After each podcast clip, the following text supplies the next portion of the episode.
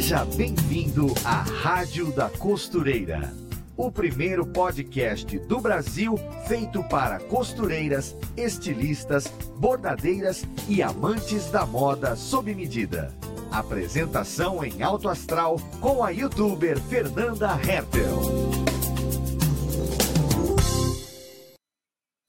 E a Rádio da Costureira está de volta com mais um episódio nas manhãs de quinta-feira para levar a todas as costureiras do Brasil informação e conhecimento sobre o que há de mais importante no universo da costura, da modelagem e da moda. Se você gosta de costurar, não importa se você já costura há muito tempo ou se você começou agora, você está no lugar certo. Aqui a gente aprende, ó, demais. Inclusive, nós aprendemos que costura vai muito além do trabalho feito junto da máquina. Costura também é terapia, é mudança de vida e cura interior. E é justamente sobre isso que nós falaremos no episódio de hoje, sobre, a costura, sobre como a costura pode ser uma grande aliada na cura da depressão e da ansiedade. E para entender tudo sobre isso, nós vamos receber uma convidada que já sentiu isso na própria pele, melhorou da depressão e vai contar contar a sua história de superação com a costura aqui hoje para gente. Ela é costureira, aluna da professora Neia Santana e seja muito bem-vinda à nossa rádio, Maria Ivanilde. Bom dia, Fernanda. É um prazer né, estar falando com você. Espero que a minha história possa ajudar outras pessoas né, que estiverem na mesma situação que eu. Sim. E eu agradeço a Deus em primeiro lugar, né? Por essa oportunidade e por estar aqui, né? Certo, é isso aí. Vai ser um bate-papo muito é, inspirador, porque a sua história tem é, um pouco do que a gente vê hoje em dia em tantas mulheres, tantas costureiras, e vai ser muito legal aprender um pouquinho aí com a sua jornada. Muito obrigado pela sua presença aqui com a gente. Então vamos começar de cara, assim, começar pelo começo. É, conta um pouquinho pra gente é, sobre a sua história e de como que a costura entrou na sua vida. Fala um pouco da sua vida pessoal antes da costura, para a gente entender como que era o cenário e depois como que você começou a costurar. Eu venho de uma família que já eram costureira, né? A família do meu pai, ela já eram costureira desde sempre, porque antigamente as mães tinham muitos filhos e tinham que costurar. Eu, pelo menos, venho de uma família de 10 irmãos. E a minha mãe costurava para nós todos, porque não tinha muitas lojas, não tinha como comprar e também não tinha recursos financeiros para comprar roupa para tantos filhos, né? Só que eu nunca me interessei por costura. Eu via lá ela costurando, tudo bem, eu amava as roupas que ela fazia para mim, mas eu nunca me interessei por isso. Quando eu casei, aí fui trabalhar em uma empresa de ônibus. Tive um filho e me dediquei à empresa de ônibus.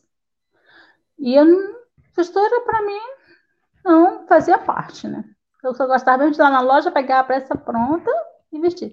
Só que eu sempre tinha dificuldade com costureiras porque apesar de eu ter os quadros lá, com a cintura mais fina, assim, o corpo tipo um triângulo invertido, mais ou menos isso, as costureiras. O corpo da mulher brasileira, é, né? É, mais ou menos isso. As, as costureiras nunca conseguiam fazer uma roupa para mim que ficasse boa em mim. Eu sempre encontrava algum defeito assim na roupa, mas também eu não me interessava. Tava um jeitinho aqui, um jeitinho ali.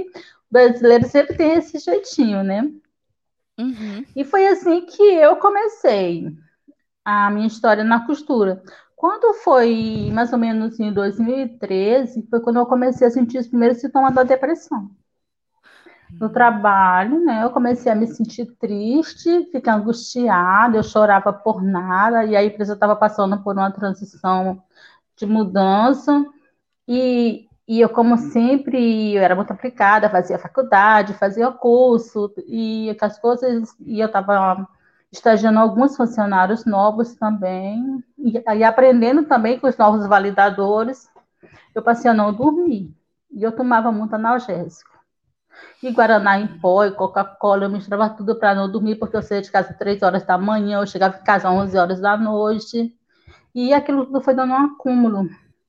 E eu fui me cansando muito. E eu comecei a sentir que eu não estava bem.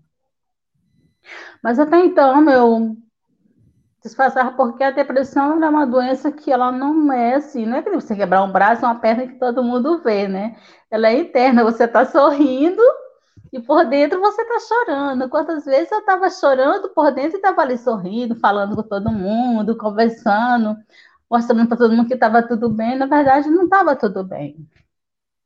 Até que um dia eu me descontrolei e acabei indo parar num hospital psiquiátrico. É uma história bem triste, né?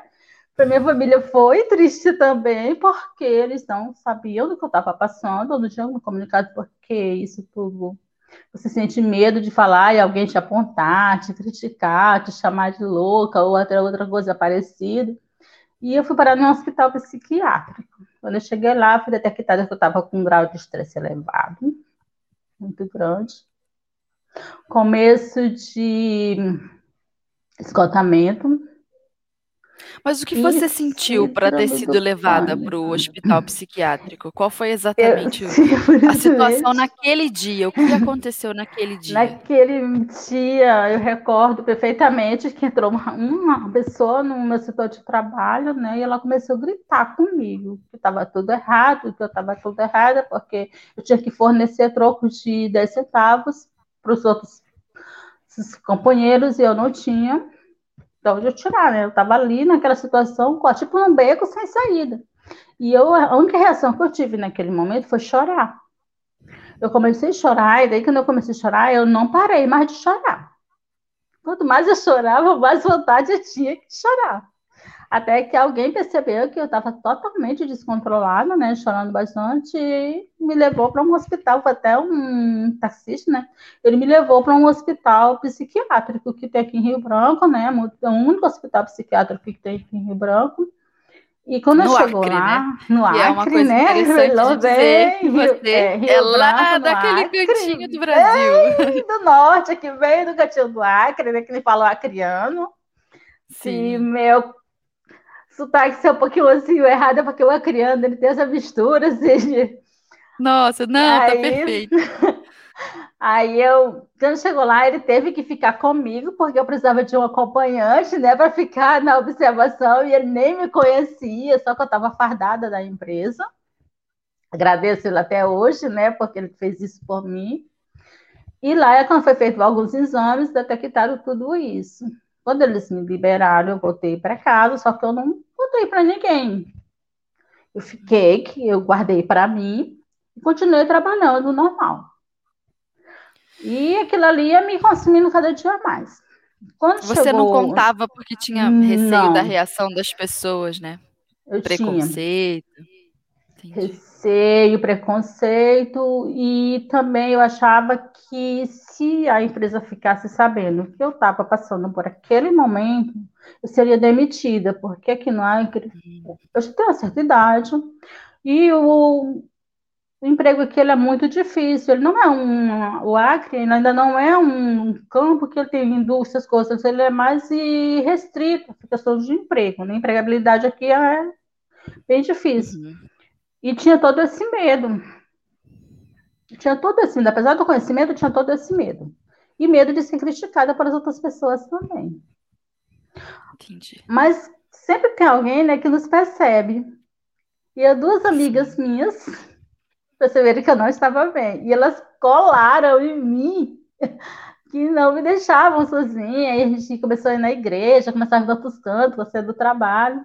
Mas chegou um ponto que. Eu não sei se eu posso falar disso agora, né? Mas eu vou adiantando, né? O quanto que a depressão é profunda, né? E o quanto que ela é silenciosa eu fui, eu fui o psiquiatra, né? Ele passou uma medicação para mim forte, não tanto, eu cheguei a tomar oito, remédio psicossomático, né? É, mas dessa vez ele passou uma, uma medicação lá, e a minha sobrinha estava lá em casa, e era para mim tomar um comprimido à noite. Eu tomei 30 de uma vez. Ela percebeu que eu tinha tomado esse comprimido rapidinho, ela chamou o SAMU, me levaram para um hospital. Eu tive que fazer lavagem estomacal, ainda fiquei três dias na UTI. Você quis tomar os 30? Não, foi bem consciente. Eu, na hora assim, deu um branco. Na minha consciência, eu teria tomado um comprimido, só que eu tomei os 30, eu tomei toda uma caixa. Quando que falar que sobrinha hoje, percebeu. É, não, a minha sobrinha percebeu. Ela percebeu que eu tinha comprado o remédio, percebeu que eu ia tomar um, e como ela viu o envelope seco em cima da mesa, ela percebeu que eu tinha tomado todos. E rápido, ela agiu muito rápido, foi muito rápido, me levou ao hospital. E eu sobrevivi, estou aqui, né? E isso faz com que eu entenda que muitas pessoas que tiram a própria vida com depressão, síndrome do pânico, não é porque querem tirar a vida. Muitas vezes é uma forma de silenciar a dor ou medo, ou angústia, ou apontamento de outras pessoas, ou a crítica mesmo, porque Sim. o cérebro da gente, ele funciona, ele se repete. Ele fica, se você falar uma coisa positiva, ele vai repetir, mas se você falar uma coisa negativa, ele vai continuar repetindo aquilo ali, e cada vez vai gerando mais desconforto. E o tempo foi passando e eu fui me afundando. Eu tive que parar de trabalhar, me gostei no INSS, porque o trabalho já não rendia mais. E quando foi em 2019, final de 2019, eu estava praticamente inútil, eu não fazia mais nada. Eu passava o dia inteiro na cama, chorando, não ligasse, ligasse luz, não queria me ver claro, eu não me comunicava mais com as pessoas, eu praticamente tinha perdido todo o ciclo de amizade, eu estava uma pessoa antissocial, porque eu não saía mais de casa, eu vivia trancada direto, eu não tinha mais vontade de me arrumar, me cuidar, essas coisas, salão, nem pensar, manicure também não, isso tudo foi ficando para um lado. E a única coisa que eu fazia da vida era chorar. Tranquei a faculdade e só chorava. Aí uma amiga falou assim: ah, vamos fazer um curso de bijuteria. Vamos lá, matrícula do curso de bijuteria, eu sem querer. Fui lá, mexer com as pedrinhas, mas eu não conseguia raciocinar. Eu não, não tinha motivação para o raciocínio para fazer aquilo. A família do meu esposo, elas trabalham com artesanato, com tapete, essas coisas. Vamos fazer crochê, vamos fazer tapete. Até comecei. Mas também não foi. Eu não conseguia ter raciocínio para trabalhar com aquilo, contar aqueles pontos, nada assim conseguia fazer com que a minha mente se evoluísse, motivasse para tivesse motivação para fazer aquilo. Aí quando foi no final de 2019, a minha mãe adoece. Minha mãe mora na colônia, né? bem no 40 anos, essa criança bem no interior do Acre, bem na colônia mesmo. A minha mãe adoeceu, ficou bem doente, ela sempre ela fica na casa da minha outra irmã, né? Mas dessa vez lá na casa da outra minha irmã não tinha vaga. Aí ela irmã ligou para mim e falou assim: ela pode ir para tua casa? Eu falei, sim, claro com certeza e tal. E a minha mãe veio para cá, né? Só que quando ela chegou aqui, ela percebeu que eu passava o dia chorando no quarto, que eu não fazia nada, que o almoço quem fazia era minha nora, né? A esposa do meu enteado que mora conosco, ela que fazia, meu esposo estava arrumadinha na casa e eu estava totalmente inútil, só tomando remédio e chorando em cima da cama. Aí ela foi se recuperando um pouquinho e ela falou assim: ah, não, isso é tudo errado. Isso está tudo errado. Vamos comprar uma máquina de costura. Eu falei, hã? Para quê? Eu não sei nem passar a linha na costura, nem na máquina. Ela falou assim, e, e nisso, o INSS tinha me negado, né? Eu estava recorrendo na Justiça Federal, só o salário do meu esposo. Eu falei, vamos comprar uma costura pagar com o quê? Não tem como. Ah, Deus proverá. Minha mãe é, mãe é evangélica, pessoas evangélicas, assim, bem, não sabe? Uhum. Deus proverá. Amanhã pertence a ele, vamos na loja e tal. Me levou lá na loja, fui lá tirou uma máquina. Essa máquina que eu tenho aqui, nessa máquina eletrônica. Quando eu chegou com a máquina, eu digo, agora? O que, que eu vou fazer com essa máquina? É a máquina. Ela não se preocupa, fica tranquila aí. Foi lá na loja de tecido, que aqui não há umas lojas que vendem bastante retalhos. Ela foi lá, comprou um bocado de retalho Aí você vai fazer vestido para mim. Falei, e agora? O que, que, eu vou fazer? Ah, minha mãe talhava, né? Ela talhava as roupas dela lá e me passava, me aí começava. E quando eu queria falar, ei, vem cá, vamos fazer uma saia para mim e tal. Assim. E eu comecei indo, vendo que aquilo estava assim, me levantando. Aí eu comecei a olhar no YouTube, já tem alguma coisa de costura no YouTube, eu comecei a ver, né? Aí foi quando eu vi o convite, né, da professora Nessa Antônia, não me recordo se no YouTube foi no Facebook. Para participar na época, eu não me recordo se era o workshop o poder da costura, o, mas creio O poder que da costura, o poder da acho. costura, né? Acho que era. Que era para fazer que, uma agulha. Inclusive, está de volta. Isso, está de volta, né? Que desafio era esse agulheiro. O agulheiro, que esse agulheiro eu guardo, porque ele é muito tortinho, assim, não sabe? Mas eu consegui fazer, eu fiquei tão emocionada. Aí ela era uma blusa e um vestidinho. Uhum. E eu comecei a ver a história dela. Ela foi me falando de como ela começou, de onde ela veio, como ela fez a bolsa lá, como ela abordou, como ela ganhou cliente. E ela mencionou uma coisa que me chamou a atenção. Ela falou das fitinhas lá da Bahia, que eu não sei bem como é que dá o nome. Do Senhor do Bonfim. Ah, isso, Senhor do Bonfim, né? Que ela fez uma coleção com as fitinhas, que se uma fita podia fazer milagre, né? Imagino muitas fitinhas juntas ali. Eu falei, ah, não, se mudou a vida dela, muda a minha também. Eu quero isso para mim. Eu quero.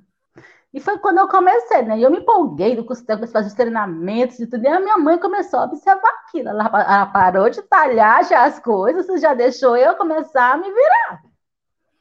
Eu dava uma olhadinha, mas eu já não. Aliás, é fazer o corte, não é isso? Era.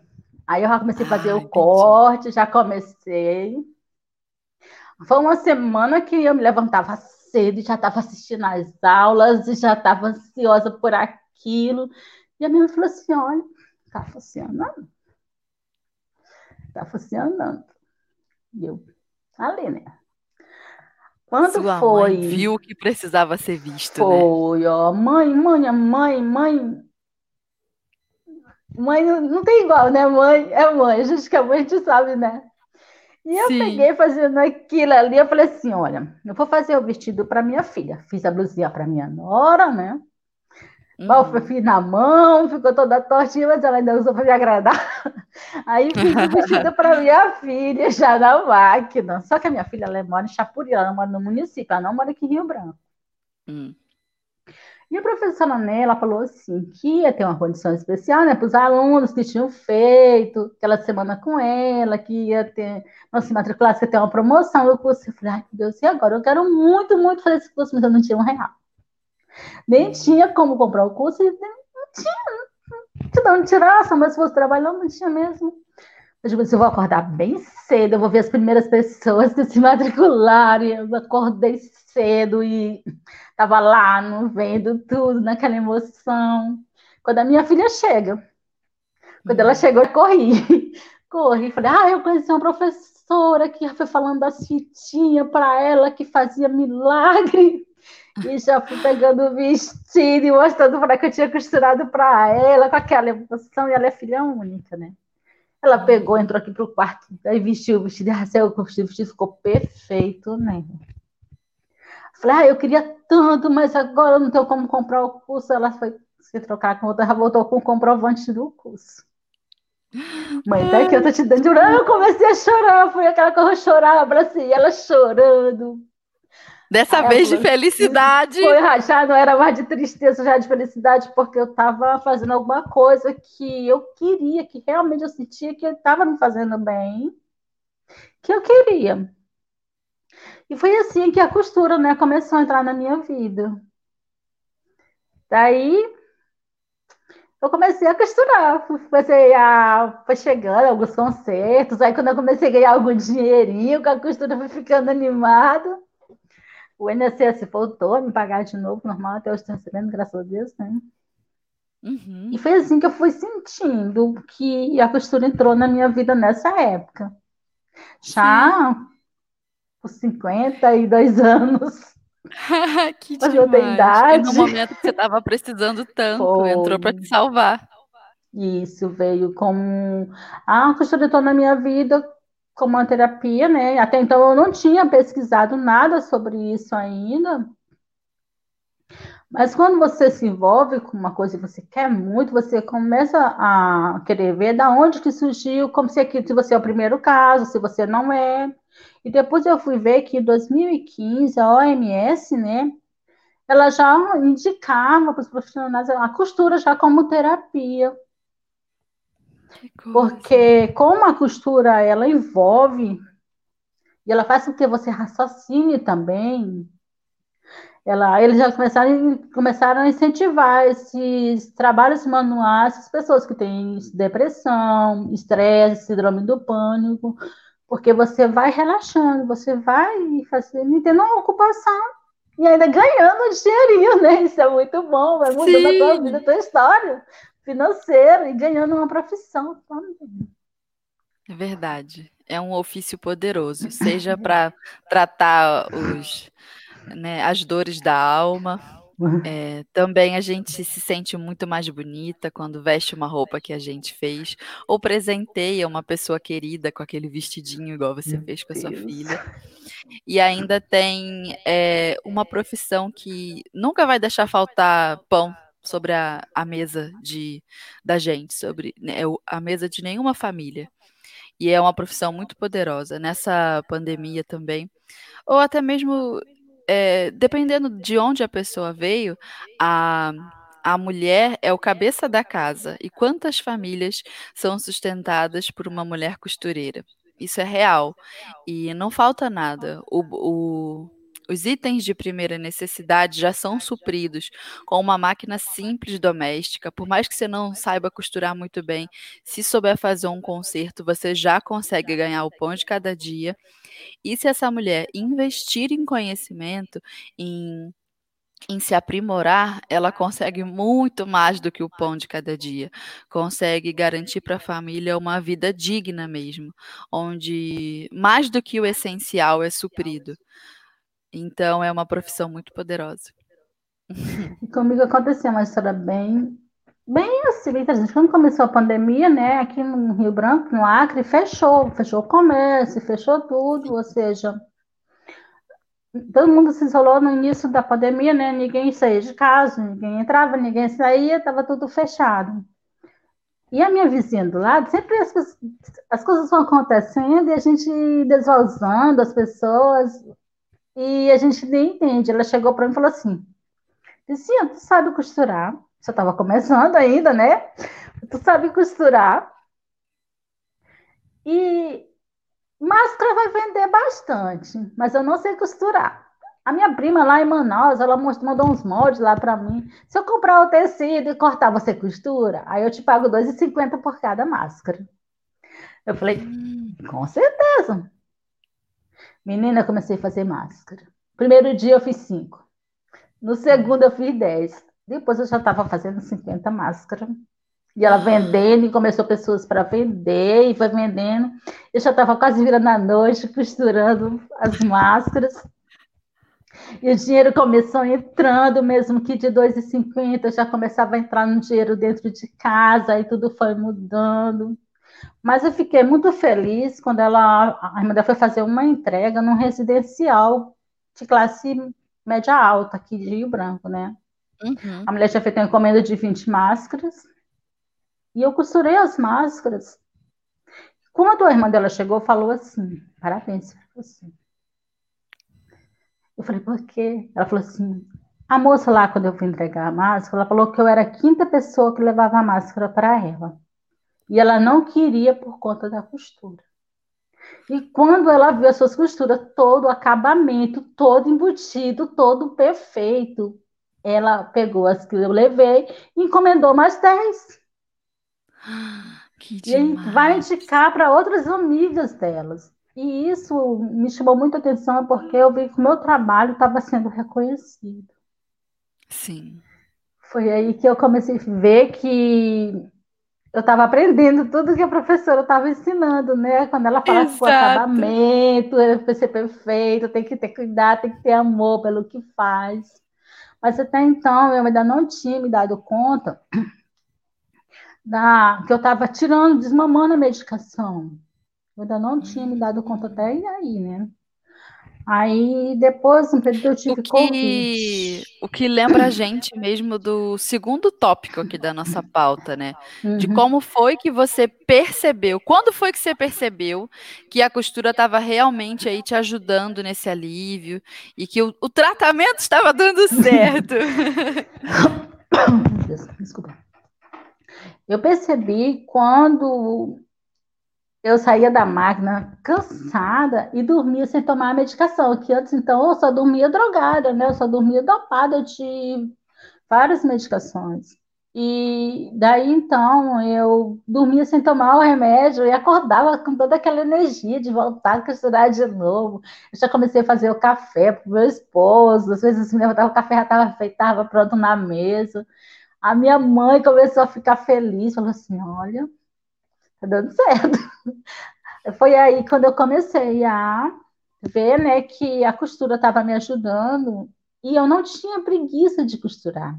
Quanto mais eu costurava, mais eu queria. Quanto mais eu comecei a procurar, comecei a ver, comecei a procurar outros sites de costura, comecei a procurar entender mais a em tecido, quem era a em tecidos, né?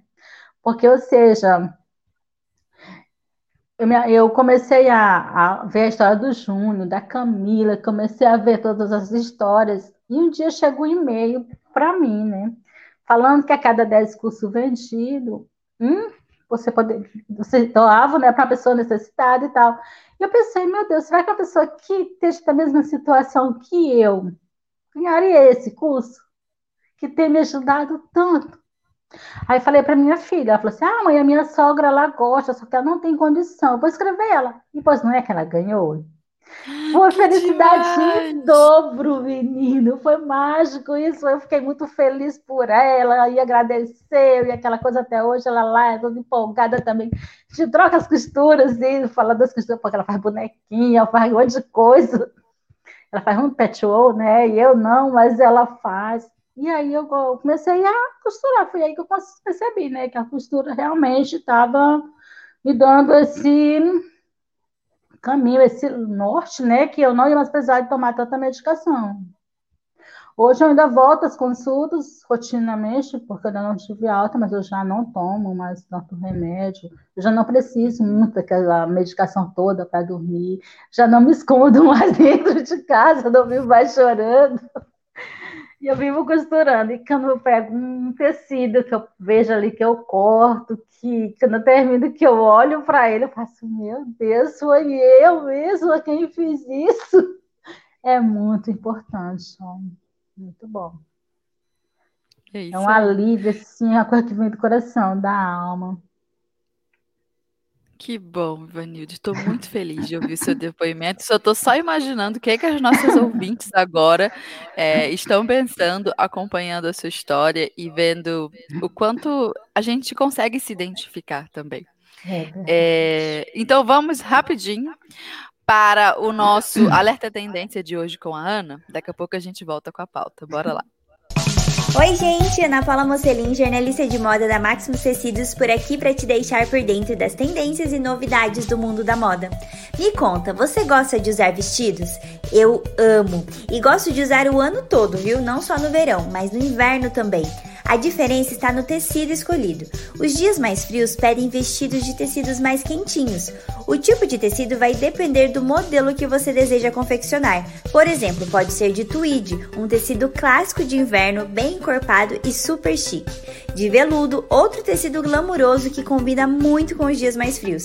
E até de viscose, sabia? A viscose é sim um tecido mais leve e muito usado no verão, mas existem algumas opções de viscose que podem muito bem ser usadas para vestidos de meia estação. Por exemplo, a viscose rayon é uma viscose mais encorpada, de trama mais grossa, que fica linda e super confortável de usar. Quer saber mais sobre os melhores tecidos para vestidos de inverno? A Cami Nishida preparou uma aula incrível, cheia de dicas para o canal do YouTube da Maximus Tecidos. Você pode conferir agora mesmo. Além disso, todos esses tecidos para fazer vestidos de inverno você encontra no site da Maximus Tecidos. Fica a dica. Beijo! Aê! Voltamos então aqui para o nosso bate-papo, que está muito especial. É, já vi aqui nos comentários que tem um monte de gente perguntando como é que eu faço para participar também. Também quero participar da, da websérie, do workshop da professora Neia.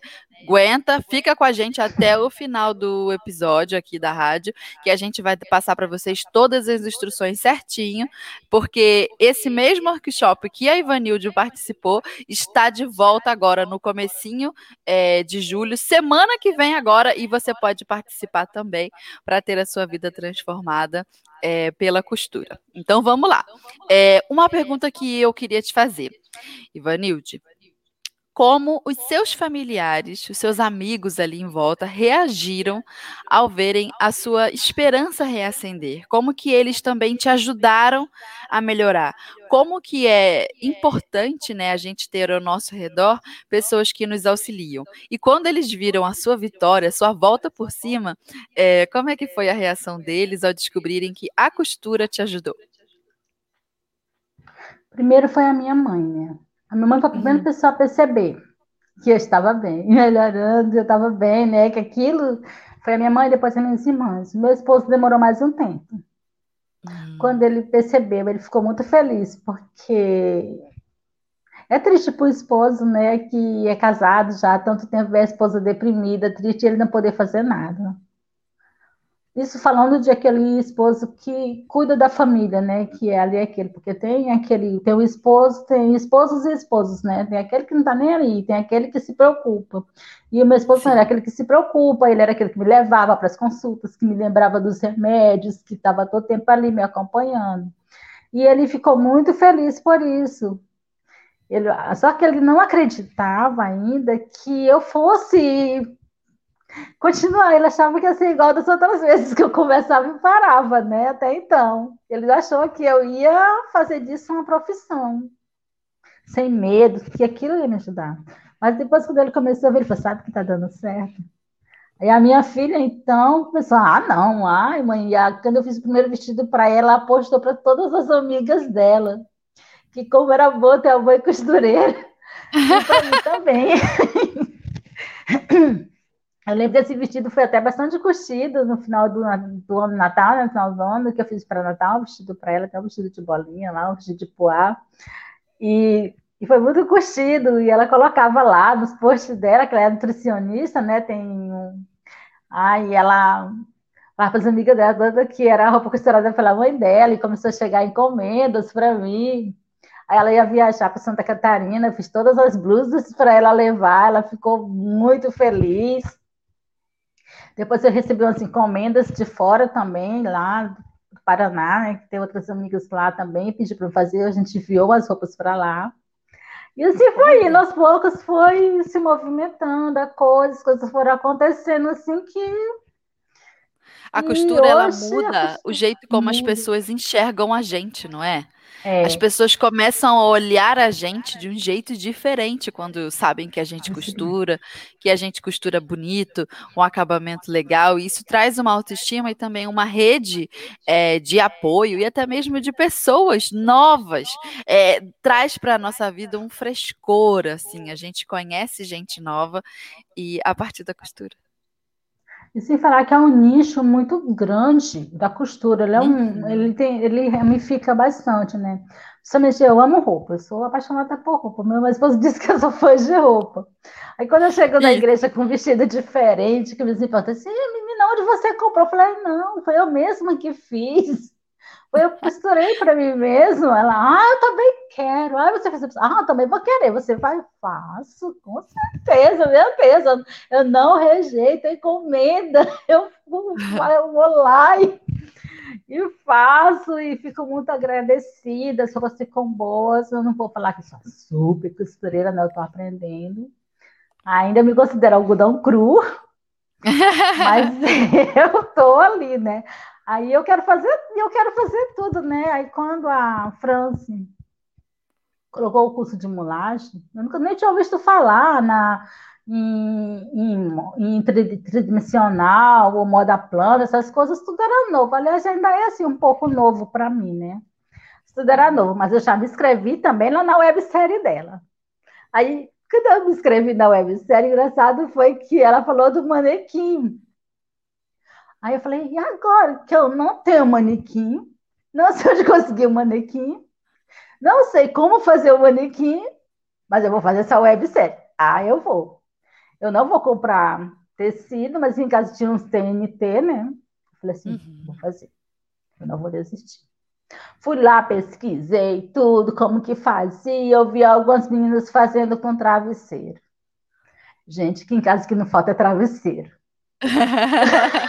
usei, as, usei as cadeiras, e cantei na websérie, né?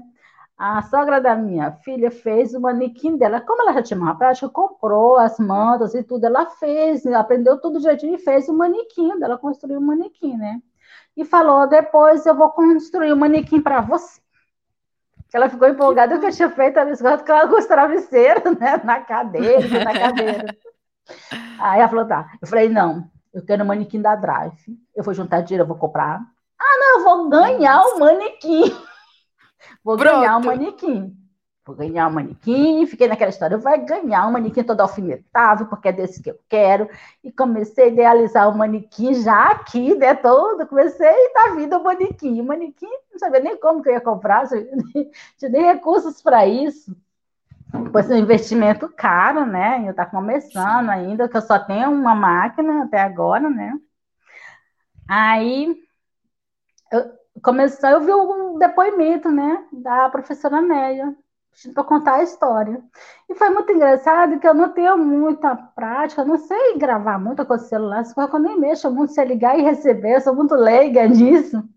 Eu pedi para o rapaz da nossa igreja, né, o pastor da nossa igreja, que ele que faz lá os cockshop lá da igreja e tudo.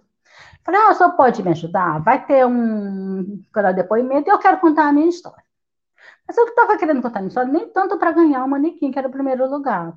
Era para que outras pessoas viessem entender como que eu estava mudando e se eu podia, se podia ajudar outras pessoas também. Eu queria, eu não queria aquilo que eu tinha de bom para mim, eu já não queria mais só para mim, eu queria compartilhar com alguém, né? E ele falou: Ah, eu tô sem pedestral e tal, colocou mil dificuldade. E era o último dia já, eu falei assim pro meu esposo: segura o celular para mim que eu vou gravar. Então, ele falou assim: ah, não, deixa isso para depois. Eu falei: não, é agora. Fui lá, peguei as peças, tinha costurado, gravei o celular de costas, não conseguia, não sabia virar minha câmera de frente, né? Eu gravei de costa com o celular. Fui lá no Google, sei que eu consegui postar esse vídeo. Nossa, assim, que celular foi isso à noite. Eu entrei ali pro quarto e fiz tudo isso, gravei postei. Só que eu não tinha como eu ver o resultado, porque o meu celular era tão daqueles bem antigo que não abria o Telegram direito, ele não conseguia ver as coisas direito nele. Eu tinha muita dificuldade para assistir as aulas porque eu não eu não tinha, não tenho um computador, né? E ele travava muito, e era muita paciência, muita luta. Aí quando foi esse um tempo depois eu comprei esse aparelho que eu tenho agora, né? Quando eu abri, eu vi as minhas falando, ah, eu ganhei, chegou a agenda da costureira. Eu falei, ah, eu vou comprar essa agenda, eu quero muito a agenda da costureira. Também tudo eu queria. Agenda ali, tudo eu queria, porque eu já pensei como é, fui fazer os desenhos, eu desenhar, minha filha me deu um caderno de desenho, fui lá desenhar os, os, os croquis do professor, né, que ele estava lá ensinando.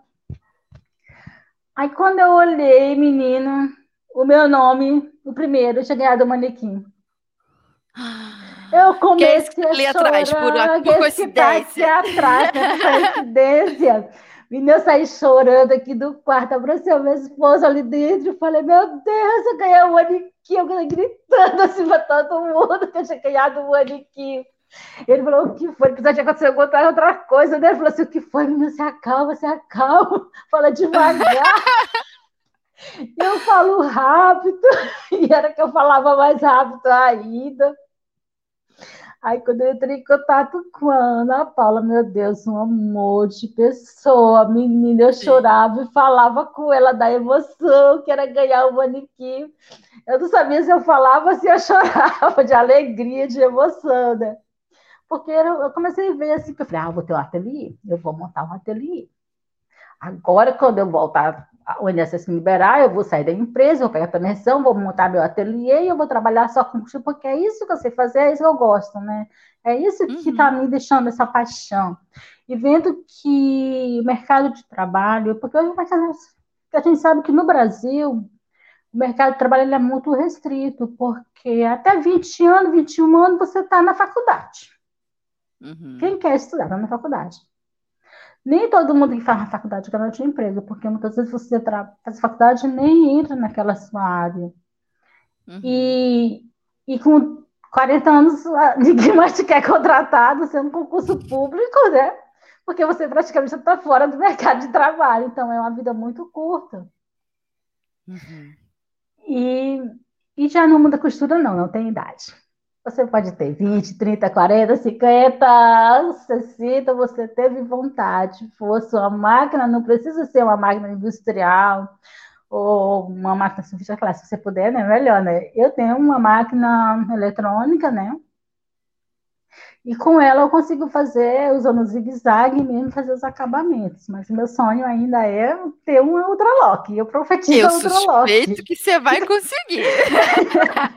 eu tenho essa suspeita. Eu hoje, eu estou sonhando com a Ultralock. Já vejo ela ali, ó, profetiza Ultralock. Mas é isso, é assim que eu tomo as coisas estão indo na minha vida, que elas estão acontecendo gradativamente e muito rápido, por sinal também, né? Que nós estamos em 2021, né? Junho do dia 4, é meu aniversário, né? Faz 53 anos. E hoje eu já digo assim, não, agora eu tenho uma profissão. Apesar de eu, de eu ter feito curso de RH, né? Mas eu não tinha uma profissão. Eu tinha um trabalho. Hoje não, eu tenho uma profissão. Você falar assim, ah, não, Quero ser a costureira e eu quero ser a costureira de sucesso, a costureira de excelência. É isso aí. E cada história que você ouve de motivação, de, você vai vendo que você pode expandir muito isso. E aí a professora fez essa pergunta onde desse, como escolher um nicho, né? Que tem moda infantil, moda pet, que a, é, tipo de coisa, mas eu tô vendo que eu acho que eu vou procurar moda plus size. Porque ah, eu observei... Eu ia bem te perguntar isso. Como que é ser aluna da professora Neia? Como que é aprender costura com ela? Como que é o, o como é que é o seu sentimento como aluna? Quais são as propostas que são feitas a você? Como que é aprender a costurar com a Neia Santana? Eu digo que aprender com a Néia Santana é 10.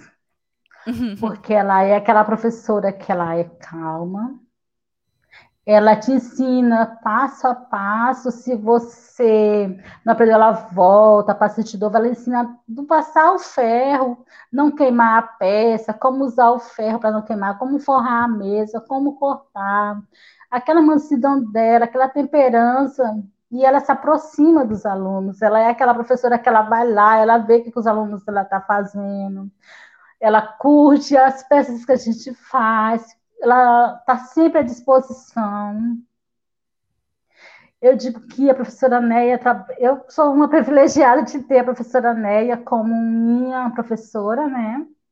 E, e hoje, eu, quando as me falam assim, ah, falam do, da Máximo Tecidos, eu falo da Máximo Tecido não mais como só de ouvir falar. Eu falo da Máximo Tecido já como, tipo, como participante integrante dela, porque eu fiz muita amizade com a Ana Paula, né? Na questão do que eu falei muito com ela, fui me envolvendo muito, depois com você. Aí, eu, quando as pessoas chegam e começam a conversar, e a falar da Máximo Tecido, já não mais como uma empresa, porque mas sim como pessoas, como equipe que se ajudam, que se motivam.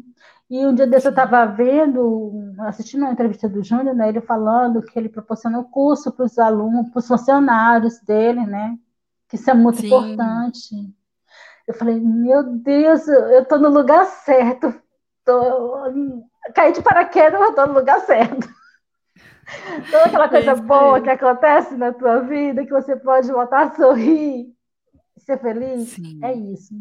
E o recado que eu digo, se você tiver a oportunidade de fazer um curso com a professora Néia Santana, faça.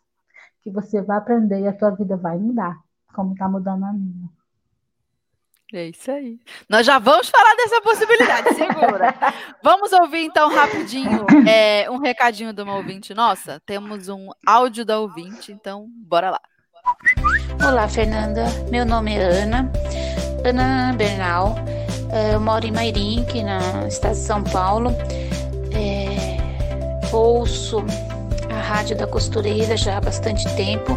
Sou apaixonada, né, pela costura é, as dicas que vocês têm dado aí de todas as professoras, da Marlene Mokai, que assisto o vídeo dela todos os dias no YouTube, é, tem sido de muita, muita valia para mim, né? Porque eu já costuro há muitos anos, mas na área de modelagem eu estou aprendendo agora, já faz, faz dois anos que eu tenho feito cursos, me especializando, e agora eu vou fazer, já comprei o curso da Francis, Espero que eu consiga me dar bem. Sou apaixonada. Ouço muito a Rádio da Costureira, os vídeos, as dicas têm me ajudado bastante, tá bom? Obrigada, um super beijo para todas vocês.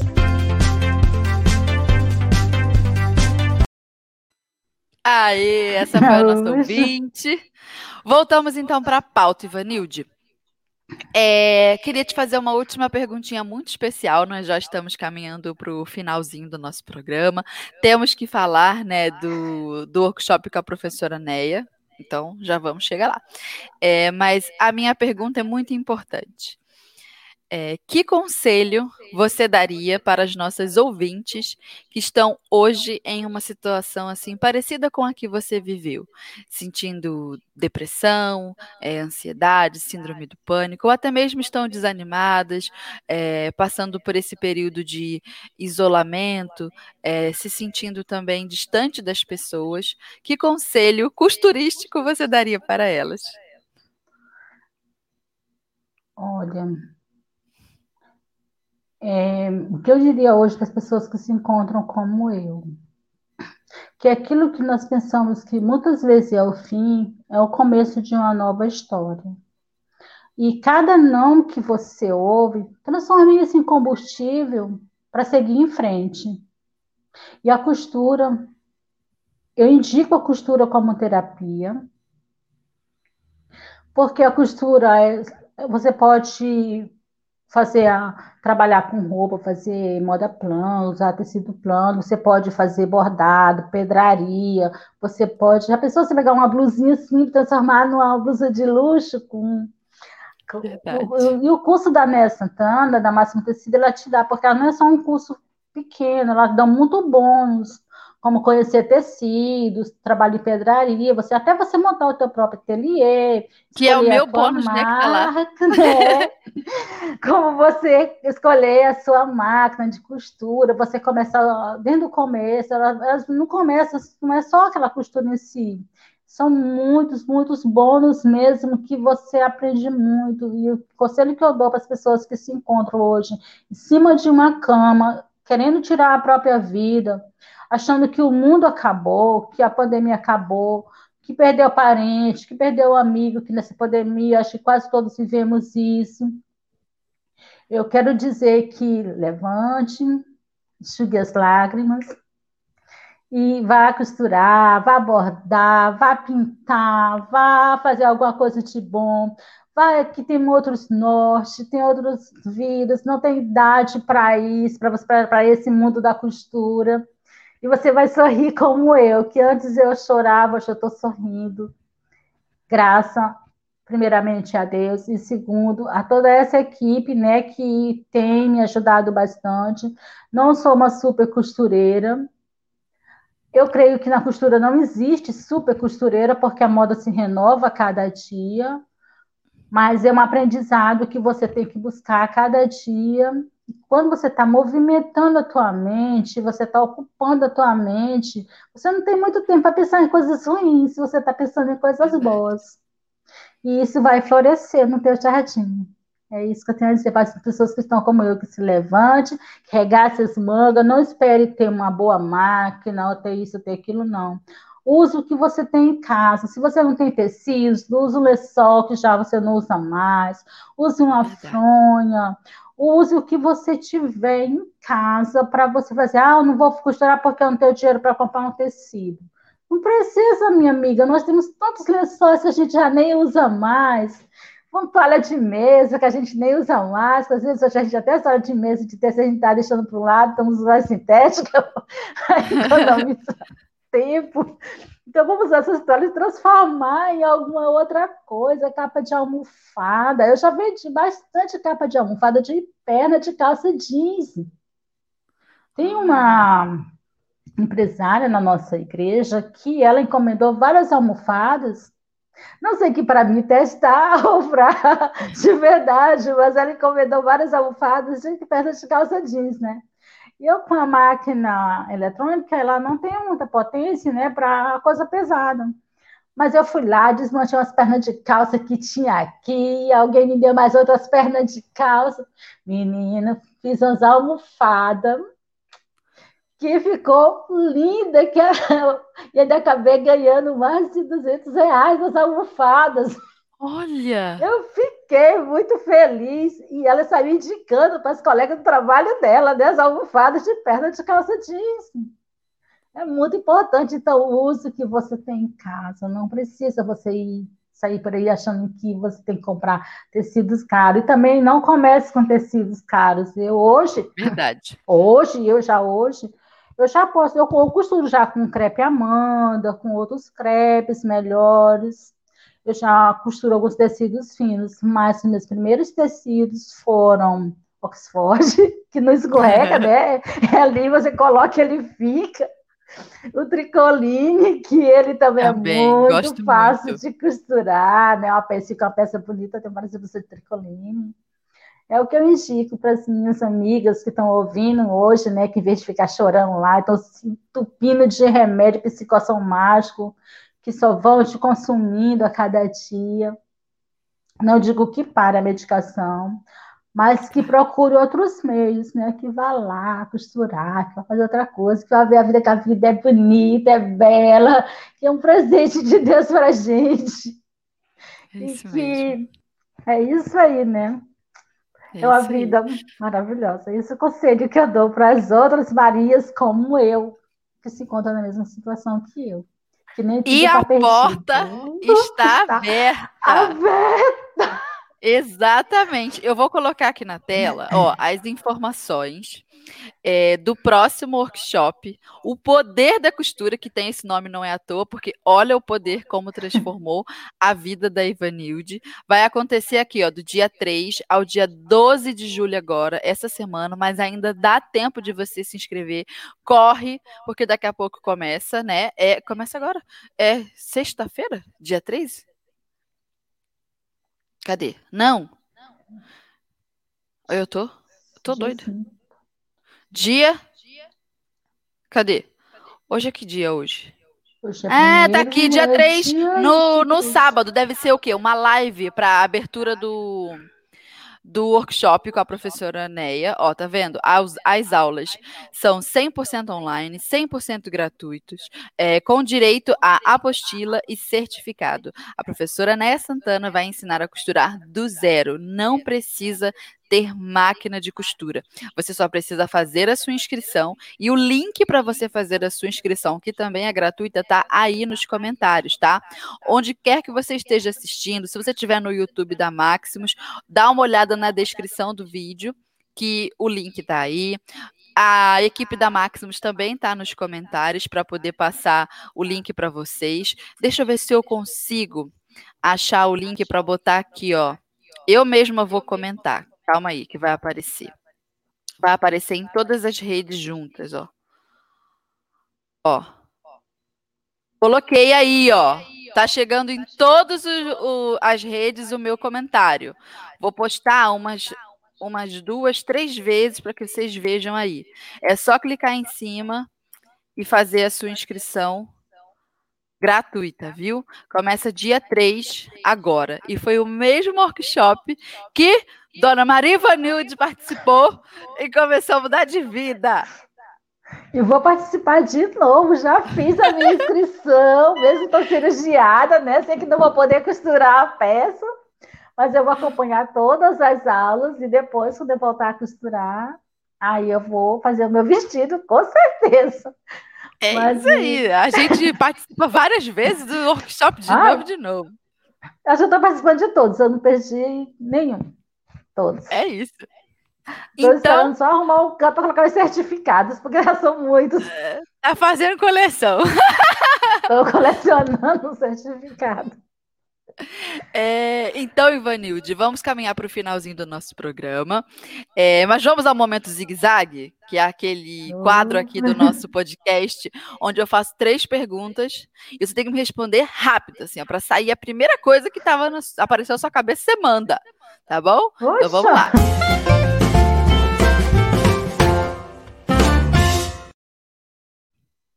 Responda rápido. Quem é a sua maior inspiração como costureira? Minha mãe. Aê! Pergunta número dois. Qual foi o seu maior perrengue costurístico até agora? Acabamentos. É? Complete é a frase. O seu maior sonho na costura é? Ser uma costureira reconhecida e Aê! pra todo o Brasil. Eu acho que você vai conseguir, hein? Agora vamos ver se a gente acha nos comentários alguma pergunta legal ou algum comentário bacana da galera para colocar aqui no nosso podcast. Bora lá.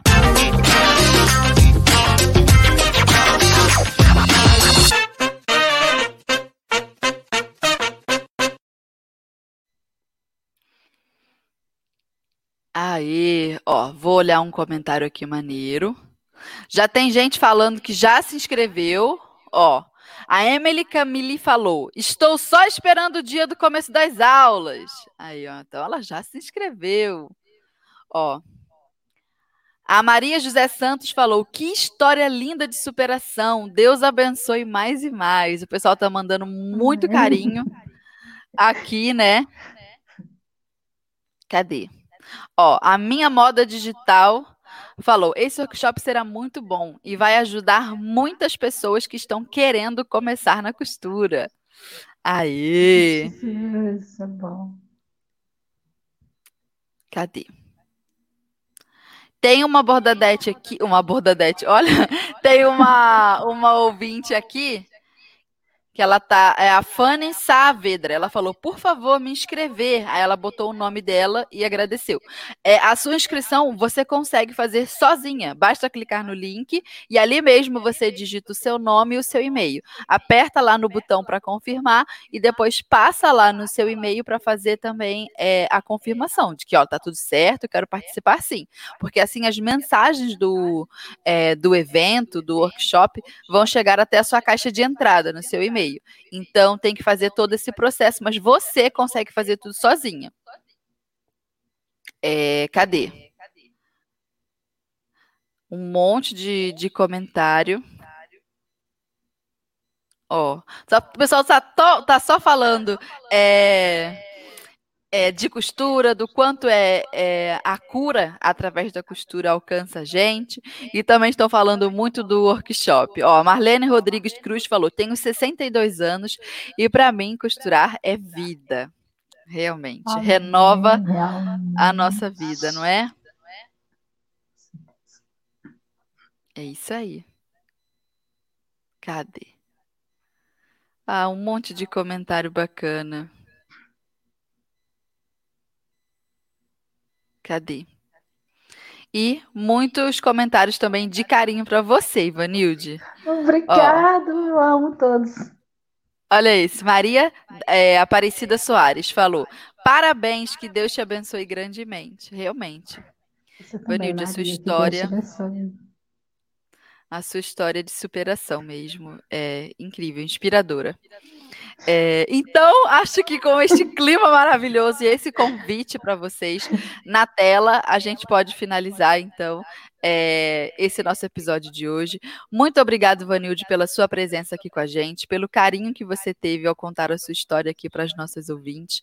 Muito obrigada. Sempre que quiser aparecer, as portas da Rádio da Costureira estão abertas. Seja muito bem-vinda. Cumprimenta a galera aí, deixe seu recadinho final que a gente vai finalizar. Obrigada a todos né, que ouviram, obrigada a Márcio Tecido também, a toda a equipe, a essa família que Deus abençoe a todos. O meu agradecimento, que é só gratidão, um abraço bem grande para todas as ouvintes. Que Deus abençoe. Não se esqueçam de se inscrever, né? Na websérie, que vai ser 10. É Bom dia para todos. Imagina. Ó, muito obrigada. Agradeço também a presença de cada ouvinte aqui com a gente. Faça a sua inscrição no workshop. Venha aprender a costurar do zero com a professora Neia. E a gente se encontra aqui semana que vem para mais um podcast falando sempre de costura, de modelagem, de todo esse universo de fazer as nossas próprias roupas que a gente tanto ama. Então, um beijo a cada uma de vocês e até mais. Tchau. Tchau.